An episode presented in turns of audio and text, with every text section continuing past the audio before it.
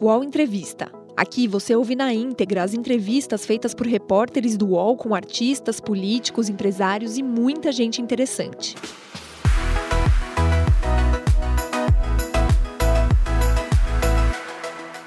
Olá, eu sou repórter de Universa, plataforma feminina de UOL. Hoje conversando com a ministra da Mulher, da Família e dos Direitos Humanos, Damaris Alves. Ministra, obrigada por falar conosco mais uma vez. Uma alegria estar aqui com você, uma alegria.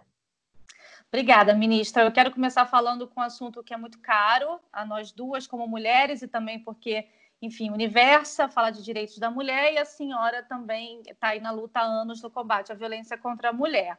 É, por causa desse isolamento social que a gente vive hoje em decorrência da pandemia, né, da, do coronavírus, aumentaram os casos de violência contra a mulher a ONU recomendou que os países aumentassem o investimento, inclusive em serviços online, né, para denúncia.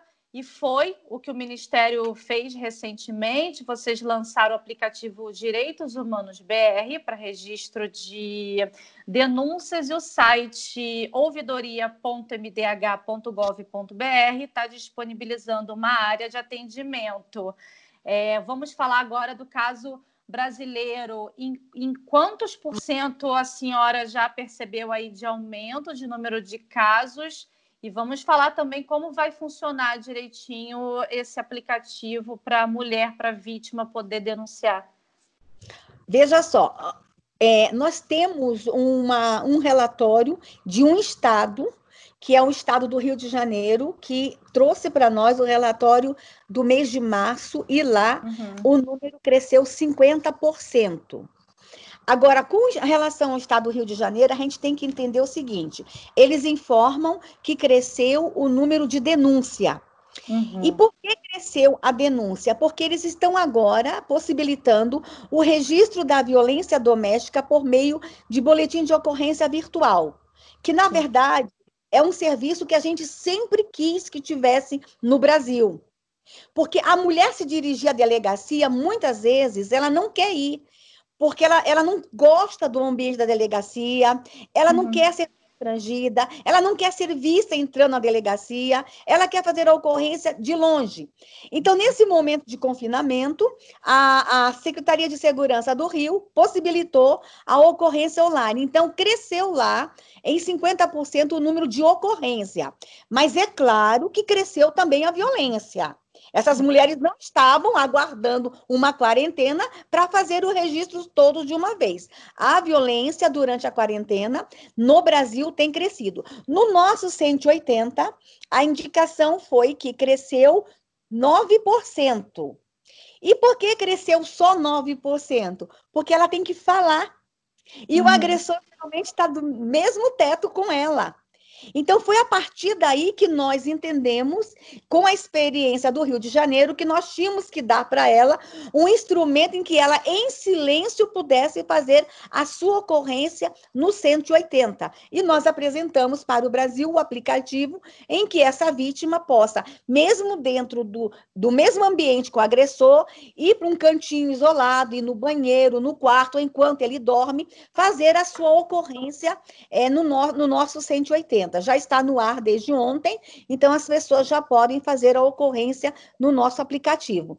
Estamos aguardando aí, Luísa, um boom.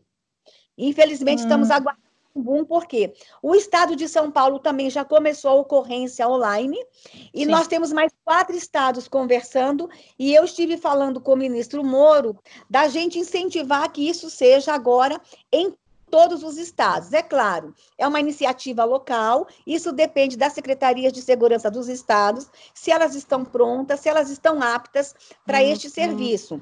Mas eu sei que quando a gente oferecer isso para o Brasil, estando ou não sob a vigência de uma quarentena, eu sei que isso vai acrescentar, acrescer o número de ocorrência e de denúncia de violência doméstica no Brasil. Infelizmente, Luísa, a violência doméstica no Brasil, ela não é de faz de conta, ela existe, ela é de verdade, ela é de todo dia e ela se manifesta de diversas formas. As pessoas ainda têm no imaginário, Luísa, que a violência doméstica é um olho roxo, que a violência doméstica é uma mancha no corpo, é um machucado, é uma facada, é um tiro. Mas a gente tem que começar a conversar que a violência doméstica ela se manifesta de diversas formas. Por exemplo, se fala muito pouco da violência psicológica, Sim. se fala muito pouco da violência emocional, se fala menos ainda, Luísa, da violência patrimonial. E eu estou preocupada nesse momento agora, especialmente com as mulheres idosas, com a violência patrimonial. Estou muito preocupada, Luísa, com os filhos, em nome de uma quarentena, em nome de minha mãe não pode sair de casa para resolver um problema no banco, começar a procurar é, começar a fazer procurações de amplos poderes hum. e começar aí a gente ter uma onda enorme de violência patrimonial contra a mulher idosa no Brasil. E a solução, então, é, é denunciar. Assim, eu pergunto denunciar. isso até para até para emendar. É, a, a, gente conversa com muitas vítimas, a gente, eu digo nós duas, né? A gente conversa diariamente com vítimas a maioria fala, não denuncio porque não adianta, não denuncio porque ele não vai sair, não denuncio porque eu dependo financeiramente dele. E aí a gente fala dessa questão patrimonial. É, como o governo pode fazer para que elas confiem, então, na justiça e denunciem? Ô, ô Luísa, a gente está vivendo um novo momento, tá? É, o que, o que a gente via até alguns anos atrás, havia muita incredulidade de que a rede de proteção pudesse dar o suporte a esta mulher. Mas uhum. a rede de proteção da mulher, ela tem se fortalecido. Ela, ela tem crescido muito no Brasil, ela tem se fortalecido. A mulher precisa começar a acreditar que hoje a rede de proteção tem dado algumas respostas, e respostas muito é, é, momentânea, urgentes, necessárias e satisfatória. E uma coisa que tem acontecido muito hoje, Luísa, e a gente tem que começar a dizer para as mulheres que não é só o poder público, nós já começamos a encontrar na sociedade inúmeros movimentos de apoio às mulheres, inúmeras uhum. instituições que estão vindo aí com o poder público de apoio às mulheres. Então, neste momento, a mulher que quer denunciar e que pensa que vai ficar sozinha, não vai ficar sozinha. Você vai ter uma resposta, quer do poder público, quer das instituições e movimentos que surgem no Brasil e que estão aí dispostos a ajudar e, e motivados a ajudar. Ao procurar um serviço de proteção e se, e, e, e se for claro em dizer não tenho para onde ir, estou sozinha, não posso contar com a minha família. A partir do momento que você noticia isso, a responsabilidade de proteção agora é do Estado. O Estado é responsável por sua vida. Então, entenda que você paga impostos, você contribui com esse Estado, esse Estado tem a responsabilidade de cuidar de você e você tem a obrigação de cobrar desse Estado uhum. a proteção à sua vida. Então, as mulheres mulheres têm que começar a entender que é um direito, que o Estado não está fazendo nenhum favor para ela, que ela trabalhou a vida inteira para que neste momento de socorro ela seja protegida. Ela tem que começar a abrir a boca. Se naquela delegacia ou naquele órgão de proteção ela não foi bem recebida, ela tem um segundo lugar para ir. Ela pode usar as redes sociais, liga para nós, liga no 180. Ela pode começar a procurar um outro agente da rede de proteção, mas ela com certeza vai receber uma resposta. Por exemplo, Luísa, neste momento agora, que a gente está achando que pode ter um aumento muito grande dos casos. Tem muita mulher imaginando assim: puxa, eu não tenho para onde ir agora na quarentena. As delegacias estão fechadas. Não estão fechadas.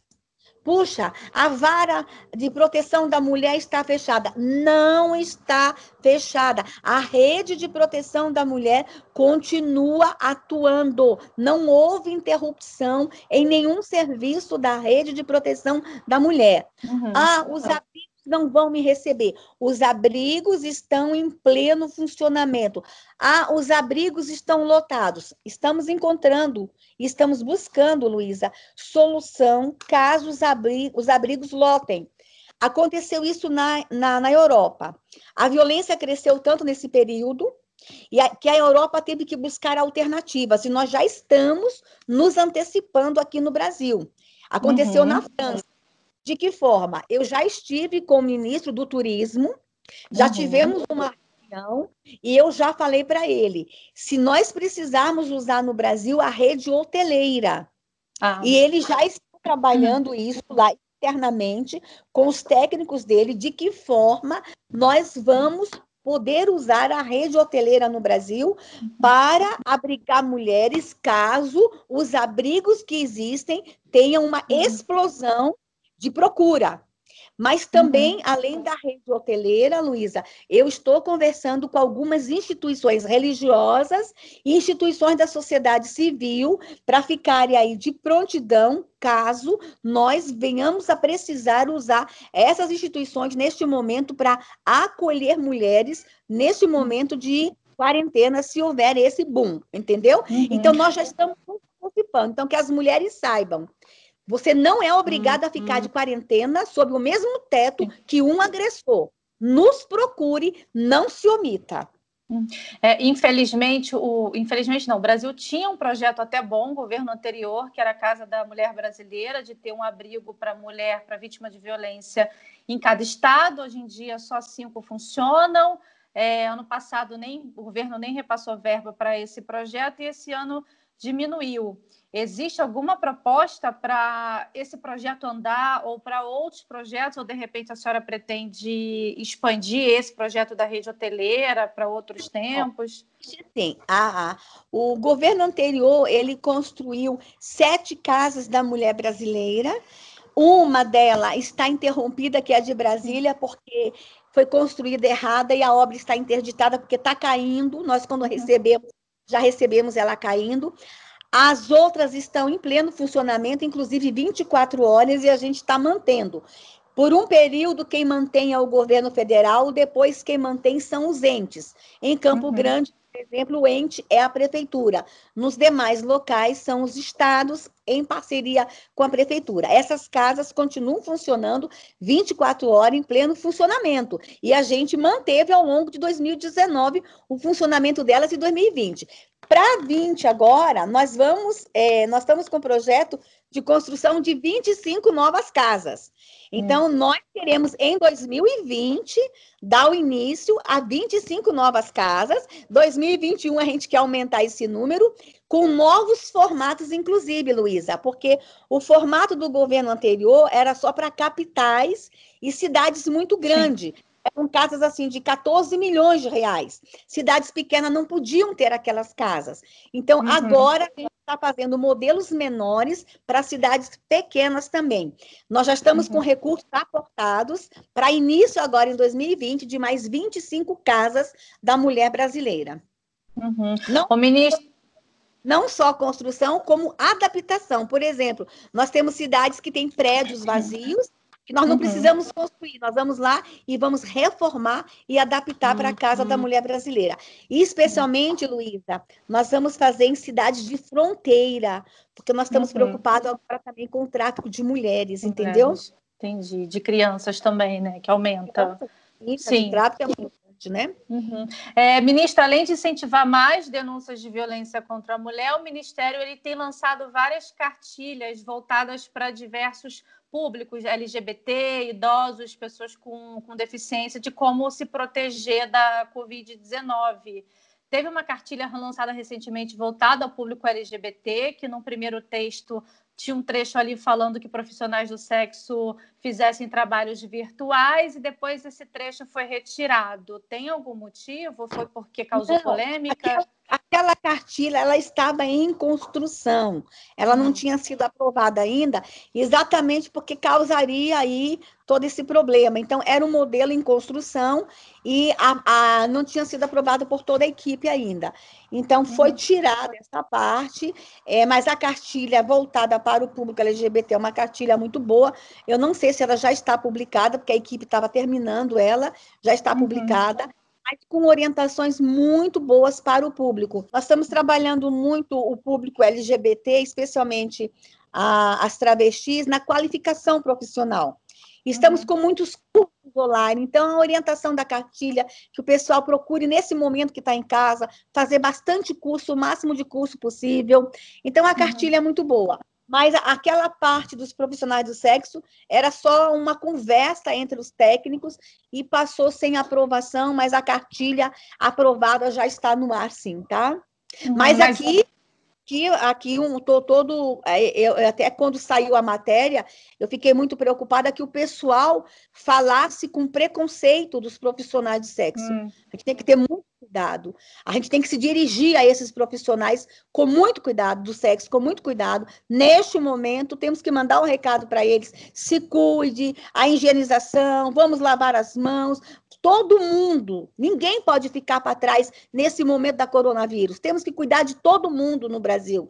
Então, uhum. ainda bem que saiu uma matéria, todo mundo esqueceu isso, porque uhum. eu comecei a ficar preocupada com os memes, as brincadeiras e os preconceitos. Mas acabou, uhum. foi um problema interno aqui do Ministério, acabou, entendeu? Uhum. A senhora, como mãe e mulher ministra, queria que a senhora falasse como que a sua rotina foi impactada com essa pandemia. Eu estou vendo, por exemplo, que a senhora não está cumprindo a quarentena, porque a senhora está aí trabalhando né, no Ministério. Queria, inclusive, que a senhora falasse até sobre essa decisão de não ter o isolamento social, de não cumprir. Eu, eu fiquei em isolamento nos primeiros dias, é, quando eu estava com uma, um, uma suspeita de uhum. gripe, em isolamento. Fiquei, uhum. eu acho, nove dias em casa. Eu tenho Sim. uma filha indígena, né? Então, você sabe que os indígenas, ele, eles são, estão sempre no apesar dela estar comigo há muito tempo, a gente tem sempre uhum. um cuidado, sempre excessivo, quando se trata de um indígena. Então, eu fiquei uhum. nove dias com ela, eu fiz o exame, meu exame deu negativo, mas eu faço parte do comitê de crise. O nosso ministério está em coordenação de duas atividades no comitê de crise. Sim. É, uma das atividades são com os povos tradicionais. Nós vamos estar trabalhando agora a distribuição das cestas básicas nas comunidades indígenas, nos povos ciganos, nos povos quilombolas, e essa coordenação é do nosso ministério. Quem fala com os ciganos é o nosso ministério, quem fala com os quilombos é o nosso ministério. Então, eu não posso, nesse momento, ficar em casa. Eu estou no ministério com dois funcionários apenas aqui na sala. Em todo o ministério, nós não temos mais que seis funcionários hoje. Mas eu preciso uhum. vir por causa da coordenação. O comitê funciona 24 horas, a gente fica se revezando o tempo todo, e também a gente está lançando, ah, essa semana, o nosso grande mega projeto, coordenado por três ministérios, de acolhimento dos povos de rua e eu estou na coordenação desse projeto.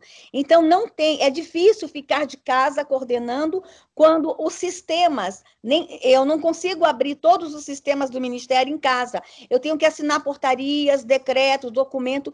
Então eu tenho vindo às tardes ao ministério e às uhum. vezes tenho que ir para o comitê. Então eu estou fazendo isso sim, mas sempre com dois servidores aqui uhum. revisando e a gente fez a seguinte critério aqui no Ministério: estão vindo servidores que não têm crianças e que não têm idosos em casa. Então, a gente cumpriu aqui o home service, né, de, dessa uhum. forma, obedecendo os critérios, e estamos trabalhando, estamos tocando e trabalhando muito, dormindo apenas três, uhum. quatro horas por noite, celulares não param, os ministros estão se falando todo, todo mundo trabalhando muito, muito mesmo. Uhum. Mas na sua avaliação, é o isolamento social defendido hoje é o mais correto? Ou a senhora também concorda com o presidente de fazer um isolamento vertical só para grupos de risco? Olha, eu entendo que a gente precisa começar a voltar para o trabalho. Eu concordo com o uhum. presidente. Uhum a gente tem que começar a voltar para o trabalho, que o isolamento vertical vai funcionar, a gente separando o grupo de risco.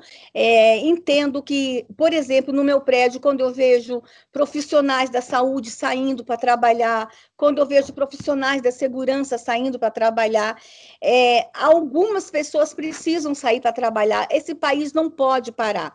E eu acredito que o, o isolamento, da forma como o presidente tem, tem defendido, uhum vai dar certo. É, os vulneráveis serem protegidos, as crianças protegidas, os indígenas protegidos, os idosos protegidos, eu acho que uhum. vai dar certo sim.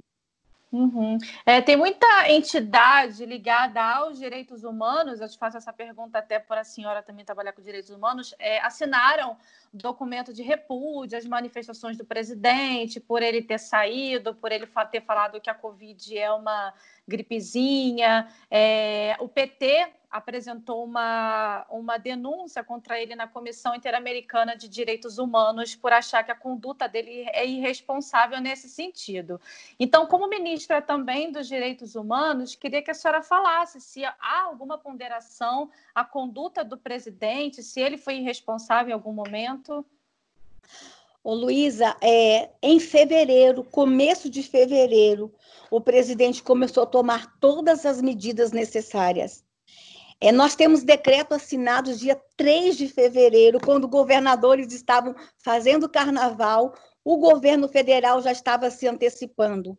Eu estou nos bastidores trabalhando com relação ao coronavírus há dois meses, falando com abrigos de idosos, abrigos de crianças, conselhos tutelares. Nós tomamos medidas certas na hora certa. Nós, nos, nós tomamos todas as medidas preventivas na hora certa. Nós trabalhamos muito, estamos dois meses trabalhando uhum. muito.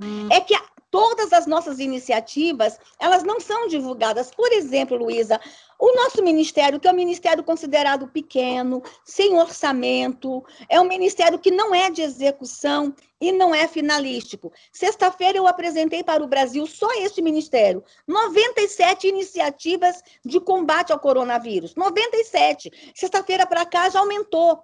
Então, se você pegar a lista do que cada ministério está fazendo, nós estamos trabalhando muito. Então, o presidente tem conduzido dessa forma, não tem omissão, trabalhando muito. E vou dizer, havia uma expectativa aí divulgada que nós chegaríamos ao dia de hoje com mais de 5 mil mortos. É, nós estamos com muitos mortos. Um morto já seria muito. Porque uma vida vale mais que o mundo inteiro. Mas as expectativas eram de milhares de pessoas hoje. Não chegamos a esses milhares por quê? Porque medidas certas foram tomadas, ô Luísa. Então, a gente está tomando medida certa. O nosso presidente, uhum. Luísa, ele está com o coração nisso. Eu queria muito que o Brasil entendesse as angústias do presidente Bolsonaro, entendesse o peso que está no ombro deste homem. Luísa, nós planejamos o ano de 2020 como um ano de glória para nós. 2019, Luiz, a gente recebe tudo pronto de 2018. O orçamento a gente recebe de 2018, o planejamento de 2018, tínhamos reformas para fazer, tínhamos um, um, Brasil falido. Então a gente trabalhou 2019 para chegar 2020 a gente entregar muita coisa. Pensa em mim, Luísa. Eu tinha tanta coisa para entregar para o Brasil. Nós tínhamos o Marajó. Uhum. Nós tínhamos tanta coisa, Luísa, para entregar para o Marajó em 2020. Todo o nosso dinheirinho do Marajó foi embora. Tudo que a gente sonhou para o Marajó.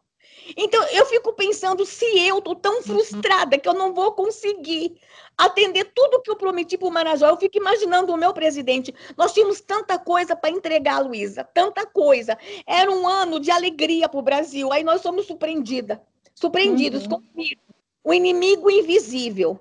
Então, assim, que o Brasil entenda que não está fácil para nós não está fácil para o presidente. Ele prometeu que seria um ano de crescimento, de desenvolvimento.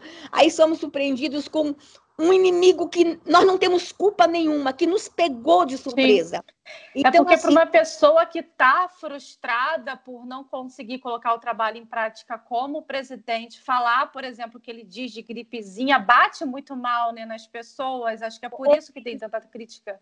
Ô, Luiz, a gente tem que entender que ele é um ser humano, entendeu? Uhum é muita pressão sobre ele. É, é, ele entende que houve alguns exageros. Quando ele fala assim, é, cuidado com o remédio, ele inclusive está preocupado, Luísa, com a violação de alguns direitos fundamentais em algumas medidas que foram tomadas, Luísa algumas violações de direitos. Inclusive, a ANAJUR, a Associação Nacional dos Juristas Evangélicos, criou um observatório para que direitos fundamentais não sejam, ah, não sejam violados nesse momento com algumas medidas. O direito de ir e vir de alguns, o direito de liberdade de expressão de alguns. Então, direitos fundamentais também não podem ser violados nesse momento. Sim. Então, assim, assim Luísa, é, é, é, tudo muito novo. Deixa eu dizer uma coisa: nós estamos diante do inédito. Todo mundo vai ter que aprender a lidar com isso. Então, vamos todo mundo ter um pouco de paciência, um pouco de compreensão. Nós vamos passar por isso. Eu acredito, Luísa, que nós vamos passar melhor que alguns outros países. Porque nós temos algumas coisas que nos favorecem. O clima nos favorece, a densidade demográfica nos favorece, as medidas que tomamos do início de fevereiro nos favorece. Nos favorece também, Luísa, que hoje já tem algumas indicações positivas de remédios que estão surgindo, a, a ciência tem avançado, pesquisas. Então, nós estamos numa posição mais otimista com relação a alguns países lá da Europa, por exemplo. Uhum. Então, agora agora a gente tem que ter muito otimismo, muita força. Eu sei que não está fácil. Me permita, Luísa, mandar um recado para as mães. Eu sei que não está fácil para algumas mães. Tem uma mãe especial, Luísa, me permita falar para essa mãe, a mãe da criança com deficiência, a mãe da criança com autismo. Eu sei que não está fácil para essa mãe. Não está fácil, mas aguenta mais um pouquinho, mãe. Mais um pouquinho. Vai passar. Vai passar. Tudo isso vai passar. E nós vamos sair desse processo mais fortes. Nós vamos sair desse processo mais humanos. Eu tenho certeza, Luísa, que nós não seremos mais o mesmo depois do coronavírus, Luísa. Nós vamos ter que rever alguns valores. Eu acho que nós vamos ter que rever políticas públicas. Nós vamos ter que rever muita coisa em nós. Então, aí, uhum. famílias, eu sei que não está fácil. Mas aguenta mais um uhum. pouquinho, aguenta firme, uhum. aguenta firme. Nós vamos passar por tudo isso. A senhora é uma mulher de muita fé, né? A senhora cresceu num, num lar cristão. É, existem igrejas, inclusive líderes famosos, que pediram para as igrejas não fecharem, para as pessoas poderem professar sua fé. Tem pastor famoso, o pastor Silas Malafaia, no Rio de Janeiro, que até fez um vídeo diz, sugerindo que a pandemia fosse, a quarentena fosse algo falso, algo plantado, para que as igrejas pudessem fechar. É, como que a senhora, como que a gente consegue fazer para que esse tipo de discurso não gere mais desinformação? Ô, Luísa, logo no início eu me reuni com as lideranças cristãs, as lideranças evangélicas e católicas uhum. aqui no Ministério, e nós fizemos uma conversa. E as lideranças que aqui estavam, elas mesmas tomaram a iniciativa de evitar as grandes aglomerações. Uma iniciativa que partiu delas. E a gente também orientava naquele momento as grandes uhum. aglomerações serem evitadas. Mas a gente entende que a igreja deve permanecer aberta, mas não com grandes aglomerações. Por quê, Luísa? Vai ter um momento agora aqui na frente que nós vamos precisar dessas instituições abertas. Por exemplo, Luísa, quando a gente fala de igreja nos grandes centros, a gente lembra desses líderes e dos uhum. grandes templos lotados.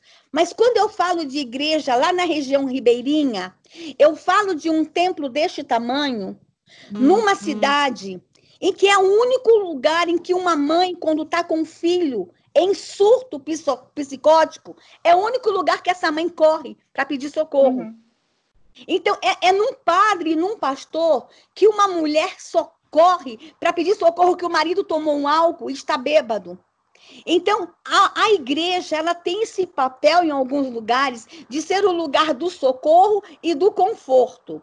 E nos próximos dias nós vamos precisar das instituições para acolhimento de pessoas de rua, para acolhimento de mulheres, para acolhimento de idosos. Então, as igrejas estarem com a possibilidade de ficar aberta para nos ajudar no socorro a essa necessidade. Então, assim, por isso, inclusive, que o presidente fez um decreto de que elas fossem colocadas como serviços essenciais para essa atividade de socorro, hum, tá. de emergência e de conforto. Não para cultos uma... enormes. É, é, é, mas os cultos enormes, as próprias lideranças já estavam tomando as suas iniciativas de não terem os grandes hum. cultos. Hum. Então, é é uma iniciativa do próprio líder, da própria igreja, uhum. e isso está acontecendo naturalmente, sem nenhuma intervenção do Estado, entendeu? Uhum. Mas, por enquanto, a indicação é de que não haja grandes cultos. É, é a recomendação. Uhum. Nenhuma grande aglomeração, não só a igreja, Sim. nenhuma grande aglomeração de nenhum outro tipo de evento público. Essa tem sido a recomendação. Mas aí os uhum. líderes decidem, mas o que a gente tem visto também são os, a, as autoridades locais tomando as suas iniciativas uhum. também, né? Mas a igreja, mas eu repito, viu, Luísa? A igreja tem um papel importante no conforto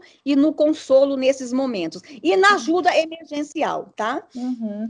É, ministra, voltando um pouquinho sobre o nosso do violência contra a mulher.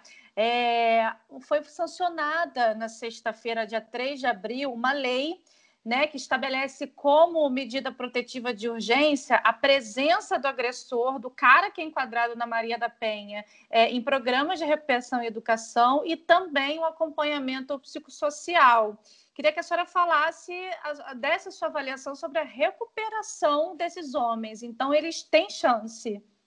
É, agora, a diferença dessa lei para o que já existia, que agora é de forma obrigatória, tá? Essa uhum. medida de dele participar por um grupo reflexivo, um grupo psicossocial, já existia nos tribunais, mas Sim. era facultativo, ele não era obrigado a ir. Agora vai ser imposto, ele vai ser obrigado a participar. Deixa eu dizer uma coisa para ti, Luísa, nós estamos celebrando essa conquista. Quem trabalha com a proteção da mulher, quem trabalha com conflitos familiares, está celebrando, por quê? Nós entendemos que essa medida ela é mais que necessária. A experiência nos mostra, Luísa, que menos de 5% dos homens que participam desses grupos reflexivos não rescindem, não voltam a agredir uhum. a companhia. Por quê, Luísa? Veja só, é, o agressor, na grande maioria, já vieram de um lar disfuncional. Uhum. Eles já vieram de um lar violento. Uhum. A criança pode ser um comportamento uhum. repetitivo. Uma criança que vive uhum. num lar uhum. violento, quando cresce, ela tem a tendência de ser violenta também. Então, a gente tem dado aí, com essa lei, a oportunidade de restaurar esse agressor. E por que, que a gente tem que restaurar o agressor, Luísa? Prender um agressor, que ele fique preso lá um ano. Quando ele voltar, se ele não voltar restaurado, a estatística fala que em torno de 50% das mulheres voltam para o agressor. Aí volta, ele continua agredindo. E aquele homem que não volta para a companheira, ele vai casar com outra. Ele vai agredir outra. a mesma coisa. Uhum. Então a gente tem que entender o seguinte: prender ou dar uma pena de uma cesta básica, ou dar uma pena de usar tornozeleira, ou dar uma pena de serviço comunitário, não muda o, o comportamento. A Lei Maria da Penha prevê lá na Lei Maria da Penha que a gente tem que trabalhar a restauração do agressor. Luísa, tem agressor que agride porque ele é alcoólatra. Então, a gente tem que trabalhar a dependência química dele. Esse homem, quando está sóbrio, não agride, mas quando está sob efeito do álcool, ele agride. Botar esse homem na cadeia vai resolver o quê? Então, vem aí essa nova proposta que nós uhum. estamos falando de que ele vai ser obrigado a participar desses grupos reflexivos que têm dado muito certo. É recuperar, Sim. é dar a oportunidade a ele de restaurar. Claro, Luísa, que não são todos os casos. Tem aquele agressor, aquele homem violento, Claro, tem toda um, um, uma avaliação psicossocial, tem toda uma avaliação do juiz, do promotor. Não são todos os casos. O homem que uhum. mata não tem todos os casos. Sim, eu ia, Mas... eu ia inclusive perguntar sobre isso. O homem que estupra, o homem que mata. É, não é nem quadrado da Maria da Penha, é crime e vai direto para o presídio. Mas é. esse cara também não tem que ter algum tratamento? Sim, ou ele não tem a... jeito? Mas aí a lei já prevê, o acompanhamento psicossocial já está é previsto. Não na... tem, né? Teste, na não prática acontece. não existe. É, é. Não acontece. Uhum. Ou quando uma pessoa vai presa, Luísa, o que, que é um presídio? Por que, que a gente fala reeducando? É porque ele tem que ir para uma prisão para ser reeducado. Ele não é só uhum. retirado do convívio social ele é retirado do convívio social para ser restaurado. Mas, infelizmente, isso não acontece no Brasil. Mas, assim, Sim. essa nova lei, vamos celebrar que a gente vai trabalhar muito esse agressor. E vou dizer uma coisa, Luísa, que a gente fala muito pouco e até gostaria muito que você usasse seu canal para falar disso. Queria muito chamar a tua atenção que a idade do agressor no Brasil está diminuindo muito. Nós uhum. estamos com muitos namorados agredindo namoradas. E já posso até te falar, meninos adolescentes de 17 anos. Sim, Muitas sim. meninas em namoros abusivos, em relacionamento tóxicos. Então, este menino precisa ser restaurado logo. Quanto mais jovem a gente alcançar esse agressor, mais eficiente é o trabalho de restauração. Então, Mas a gente tem que fazer isso também a pasta ela vai dar o um incentivo para os estados é, implantarem mais esses programas, porque eles são poucos, né? É, é, é um programa das secretarias estaduais de segurança, uhum. tá? É um programa uhum. do judiciário estaduais. O judiciário já tem os programas, é, os grupos reflexivos, e o judiciário uhum. já como ampliar. Claro que se precisar de aporte financeiro, nós vamos trabalhar muito. Por exemplo, no, para o próximo ano, já trabalhar o orçamento da União, emendas parlamentares, para aumentar esse aporte financeiro. Mas o que uhum. já tem o que os estados já têm, já dá para aumentar bastante os grupos reflexivos, viu? Uhum. O, vamos acompanhar aí o resultado Sim. de tudo isso com muita uhum. alegria. Ministra, é, todo mundo sabe que a senhora vem de uma violência sofrida aí na, na infância, a senhora sofreu estupro por dois pastores. Eu li uma, uma entrevista recente que a senhora deu à revista Veja, que a senhora está se preparando, inclusive, para encontrar com um deles. Queria que a senhora falasse assim, sobre a vítima encontrando com o seu agressor. Por que essa decisão? Eu descobri que ele está vivo. Eu descobri que ele está vivo. E eu tenho pensado em estar com ele. É, deixa eu te contar uma coisa que também é inédita, eu não contei para ninguém. É, em 2011, 2011, 2012, mais ou menos isso, eu estava dando uma palestra no estado do Norte, e quando eu contei a minha história, é, eu falei o primeiro nome do agressor era um grupo, eu estava contando para um grupo de religiosas, tá? E quando eu acabei a palestra, veio um grupo de mulheres para mim orar por elas, e uma dessas mulheres me abraçou e no meu ouvido ela disse: Quem te agrediu foi fulano de tal. Eu me assustei e empurrei ela porque eu disse o primeiro nome, mas não e disse o segundo. Aí eu falei, como você sabe? Ela disse, porque ele também me estuprou quando eu tinha oito anos Caraca. de idade. Então, eu encontrei em 2011 uma segunda filha de pastor, e foi o mesmo modus operandi. Ele estava hospedado também na casa dela. Então, assim, e, e, agora, agora em 2018, nesse período eleitoral, eu passei por essa cidade, eu estava fazendo campanha aí, passei por essa cidade e me encontrei com essa mulher em 2018 de novo. Ela me abraçou, a senhora lembra de mim e tal, encontrei com ela uhum. de novo. Eu até sei onde ela está, agora eu tenho um contato, endereço, tudo. É, então, eu encontrei duas vítimas desse homem. Quantas vítimas nós temos no Brasil deste homem? Então, eu resolvi recentemente, quando eu descobri que ele está vivo, de ter um encontro com ele, de conversar com ele. Mas não recomendo isso para ninguém, tá, Luísa? Não hum. recomendo. Isso não é uma terapia Isso não é recomendável. É, inclusive, ô, ô, Luísa, há um livro que, se tiver alguém que foi abusado, eu recomendo muito a leitura dessa obra, se chama Lágrimas Secretas. Os religiosos nos ensinam muito a perdoar e a conviver com o agressor. Uhum. Essa obra nos ensina o que, que é perdão.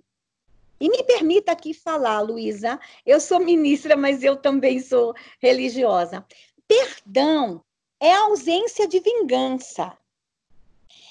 É, mas há uma interpretação que perdoar, você tem que amar e conviver com essa pessoa no colo e tratá-lo como ídolo. Não. Eu tenho, que me, eu tenho que evitar a vingança, mas não sou obrigada a ter esta pessoa do meu lado o tempo todo. A partir dessa compreensão, muitas pessoas se sentem aliviadas, especialmente quando o agressor é o pai. E você perdoa e tem que conviver com ele o resto da vida. E ainda ser serviçal dele o resto da vida. Então, o que, que eu tenho conversado com as pessoas vítimas? Perdoar é a ausência de vingança, mas você não é obrigada a ficar ao lado dessa pessoa o resto da vida. Então, é isso que eu quero falar para as vítimas. É, ficar ao lado do agressor, às vezes, é se autoagredir de novo. Sim. É se machucar. É se Mas por que, que a senhora, então, quis? Eu quero conversar com ele. É, é, uma, é, uma, é uma coisa muito pessoal. Por que, ah. que eu quero conversar com ele? Porque eu estou escrevendo sobre abuso. Hum. Tá? Eu estou fazendo uma grande pesquisa sobre abuso e estou escrevendo sobre modus operandi. Hum. O que quero conversar com ele, se ele me der essa liberdade, é sobre quantas mais e os modos operantes dele, o abuso de confiança. Eu quero que ele seja. Eu sei que talvez eu não consiga esse êxito, mas eu uhum. quero conversar com ele sobre o abuso de confiança dele com as famílias. As armas, a arma que ele usou foi abusar da confiança das famílias. Ele foi recebido na minha casa com muito amor, Luísa. Ele foi recebido, meus pais eram pessoas extraordinárias, receberam ele com muito carinho, com muito amor. Ele abusou da confiança dos meus pais. Então, o que, o que eu quero conversar com ele é sobre modus operandi. Então, o, o, meu encontro com ele faz parte de um trabalho, de uma pesquisa que eu quero escrever. Eu quero deixar essa obra. Eu quero deixar uhum. esse legado. Eu quero deixar ele... esse legado. Eu, eu quero ele topou deixar... falar, ele topou já é, é, contar para você. Essa instrução para as famílias, entendeu? Uhum. E ele já topou falar? Não, não, ele nem ah. sabe que eu existo. Ele nem. Ah, ele... Ah, sim. Ah, então é um desejo da senhora, não é ainda é combinado. Um não, é um desejo meu, é um desejo meu. Entendi. Na verdade, Luísa, eu estou me preparando, porque eu não tenho nenhuma empatia por ele, tá? Uhum. Eu, eu, confesso para você que é, é muito difícil. É pelo contrário, é uma repugnância muito grande que eu tenho. É, deixa eu dizer uma coisa para ti, Luísa. Não existe uma fórmula mágica da gente usar uma fórmula e apagar da mente da gente. Sim. Mas o trauma. Ele está aqui. A gente tem que aprender a lidar com este sofrimento. Mas ele está aqui. E aí eu quero dizer, eu sei que esse teu canal é muito é muito assistido, dizer para as pessoas, tiver vontade de chorar, chore. Eu sou curada, eu, eu, eu me considero uma mulher curada, mas eu choro. E quando eu falo, eu choro, eu me emociono. Se no dia que eu falar da minha história eu não chorar, eu não for sensível, é, eu acho que eu não quero mais nem viver. Eu choro toda vez que eu conto. Dói ainda, dói. E tem que doer, porque foi uma coisa muito grave. Agora, sei lidar com a minha dor, sei lidar com o meu sofrimento. Então, a, a pessoa que é vítima tem que aprender a lidar com este sofrimento, a lidar com isso. Mas nós nunca vamos esquecer, Luísa. Nós temos que aprender a suportar essa dor e a lidar. Mas não existe uma fórmula mágica da gente apagar isso da mente. Mas a senhora então, perdoou? É uma coisa, amiga, e nós somos milhões Sim. de sobreviventes no Brasil. Milhões. Deixa eu dizer uma coisa para ti, Luísa. Depois de um ano, um ano e três meses que eu estou aqui no Ministério e que fui tão exposta. Você sabe que agora, vou falar de novo como religiosa, Eu agradeço a Deus a exposição. Agradeço a Deus a exposição. Estava aqui na minha mesa, o chefe de gabinete tirou.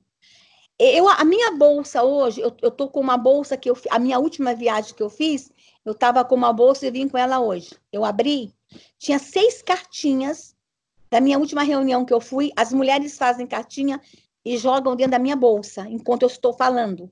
Cartinha Ou colocam no meu bolso. Eu recebo bilhetes e cartinhas, e-mails o dia inteiro. Depois da minha exposição, que todo mundo começou a acessar os vídeos, eu tenho recebido, Luísa, tanto feedback de pessoas que estavam com tudo preso aqui dentro e que se viram em mim uma forma de se curar, se libertar e colocar para fora. Uhum. Então, assim, a minha exposição acabou ajudando muita gente a procurar ajuda, a falar e a se libertar. Então, assim, eu juro para você que eu acho que eu paguei um preço muito alto, mas eu acho que valeu a pena, ajudei muita gente com a minha história. Inclusive, vocês publicaram, lembra? Uhum, sim, sim, sim. Assim, e a assim, senhora perdoou? Aquele momento, foi muito doloroso, mas vocês foram, assim, muito sensíveis comigo, eu acho que foi o primeiro canal que eu me abri, Sim. né? Muito sensível. Foi muito acessado, você sabe disso, muita gente Sim. viu, usou muito, né? E hoje eu falo para você, muita gente me para na rua e fala: a partir de você eu tive a coragem de falar, de buscar ajuda. E aí eu sei que muita gente vai ver essa entrevista, eu continuo dizendo, vai continuar doendo, o que nós temos que aprender é lidar com esta dor e ajudar para que a próxima geração não sinta mais essa nossa dor. Que a gente acabar com esse ciclo de violência no Brasil. E a senhora o perdoou? Perdoei, perdoei. É porque claro nessa entrevista a senhora também fala que ele vai para o inferno, e aí eu fiquei. Sim, eu não vou. Aí que está esse nesse conceito de perdão. Perdão é uhum. é ausente e vingança, tá? Ele vai para o inferno, sim. Tu acha que um homem hum. desse não vai para o inferno? E depois que eu descobri que pode ter mais e mais vítimas, vai para o inferno. Semeadura, você semeia, você colhe. Só tem um jeito de libertar do inferno, só um jeito. Qual é o jeito de se libertar do inferno? A, a minha fé diz que Jesus pode libertá-lo do inferno. Mas aí uhum. é só isso. Entendi. é, ministra, a senhora está há um pouco mais de um ano na pasta. Apesar de todas as ações, a senhora é lembrada por frases polêmicas dos meninos que vestem rosa e meni, é, meninos que vestem azul e meninas vestem rosa. Debocharam muito dessa sua história de violência sobre o Jesus no, no pé de goiabeira. É, nesse tempo que a senhora está na pasta, a senhora se arrepende de alguma ação ou mesmo pensou em sair por causa dessas polêmicas e desses ataques? Não. Não. Só teve um momento que eu fiquei muito triste, Luiz, e que eu pensei em desistir quando é, a, o rosto da minha filha foi exposto. Uhum. Aquela história que eu sequestrei a minha filha e eles não tiveram nenhum cuidado em investigar a história direito, em entrevistá-la. Ela tem 22 anos, podiam ter entrevistado ela, em falar com a família biológica dela, em, em, em pesquisar e expuseram o rostinho dela e ela passou por constrangimento, começou a ser perseguida na rua. Tive, imagina, tive que cortar o cabelinho dela aqui, uma índia hum. que tem todo cuidado com o cabelo. Então, naquele momento, quando a vida dela começou a correr risco, porque não sei se você sabe, eu sou muito ameaçada de morte ainda. Eu tenho muitas ameaças e eu tenho que proteger a Lulu. E aí a Lulu começou a ficar exposta por minha causa. Então, naquele momento, eu realmente fiquei muito preocupada. Será que expor a Lulu desse jeito compensa? É, ela só tem a mim hoje aqui para proteger, a família na aldeia não tem condições de protegê-la. Então, naquele momento, balançou. Mas depois ela disse: Não, mãe, tô junto, bora, estamos firmes. Uhum. Aí ela caminhou, tô indo, tô caminhando. Tem muita coisa para sabe, Luísa? Aquilo que a gente planejou entregar para o Brasil, a gente não conseguiu entregar ainda. Muitas entregas para fazer, não uhum. quero sair sem fazer as entregas, é o que me motiva a ficar aqui, as entregas. Então, o governo Bolsonaro, ele alcançou suas expectativas? Sim, sim. Nós hum. temos um time muito bom, Luísa. Os nossos hum. ministros extraordinárias, as equipes do Ministério. Às vezes eu desafio o pessoal assim: pega o currículo dos meus técnicos que estão aqui no Ministério, procura conhecer os meus diretores, os meus secretários. Hum. Nós temos um time muito bom no governo federal. A gente conseguiu reunir pessoas extraordinárias. Então, assim, o governo realmente é, atendeu as minhas expectativas. Não conseguimos ainda entregar tudo. Uhum. Era, o, era o nosso ano 2020, mas estamos aí da tragédia. É, ministra, chegamos na nossa reta final da, da entrevista, é, mas eu queria concluir com uma última pergunta, que é a seguinte: saiu uma pesquisa Datafolha recente dizendo que a senhora tem uma alta popularidade. É, a pesquisa mostrou que a senhora só pede para o ministro da Justiça Sérgio Moro, né, que 43... Ele que se cuide, ele que se cuide. então, que 43% dos, dos eleitores é, avaliam bem a senhora. É, isso a faz pensar numa possível candidatura, seja agora para 2020 no, no âmbito é, municipal ou para 2022 no âmbito federal? Não. Ou estadual? Não. Ó, primeiro, Luiz, tem duas situações aí. Primeiro, não sou eu foi o ministério que foi bem avaliado, tá? Uhum. A parte foi bem avaliada. Talvez é, é, a minha forma de falar da pasta que seja diferente, mas o bom é a pauta, não sou eu. Essa pauta aqui, ela é extraordinária. Qualquer pessoa que estivesse no meu lugar e falasse com tanto carinho desses temas todos, esse ministério é extraordinário, estaria bem avaliado. O ministério é muito bom. O presidente construiu um extraordinário ministério. As melhores pastas, desculpa os colegas, mas as melhores pastas uhum. estão nesse ministério. Mas que sofreu corte de verba, vamos, vamos lembrar. Sofreu, mas a gente está conseguindo fazer tudo com a parceria. Esse ministério aqui, Luiz, ele não é de execução, ele é de articulação e de direitos. Ele não executa, ele não entrega, ele não é finalístico. Então as pessoas se confundem muito. Nós não somos finalísticos, nós somos de articulação. Segundo, aquela pesquisa ela foi naquele momento. Eu acho que se for pesquisar hoje, já não sou mais a segunda. Então, assim, o Ministério já não é mais de segundo. Mas, de qualquer forma, eu, eu sei que as pessoas gostam de mim, é um, um, bom grupo, tá? Tem gente que não gosta. Porque Sim. dessa coisa de mãe, eu falo muito de criança. E isso mexe com o coração das pessoas. Eu sei, eu ponho o coração no que eu faço. Eu sempre fui assim.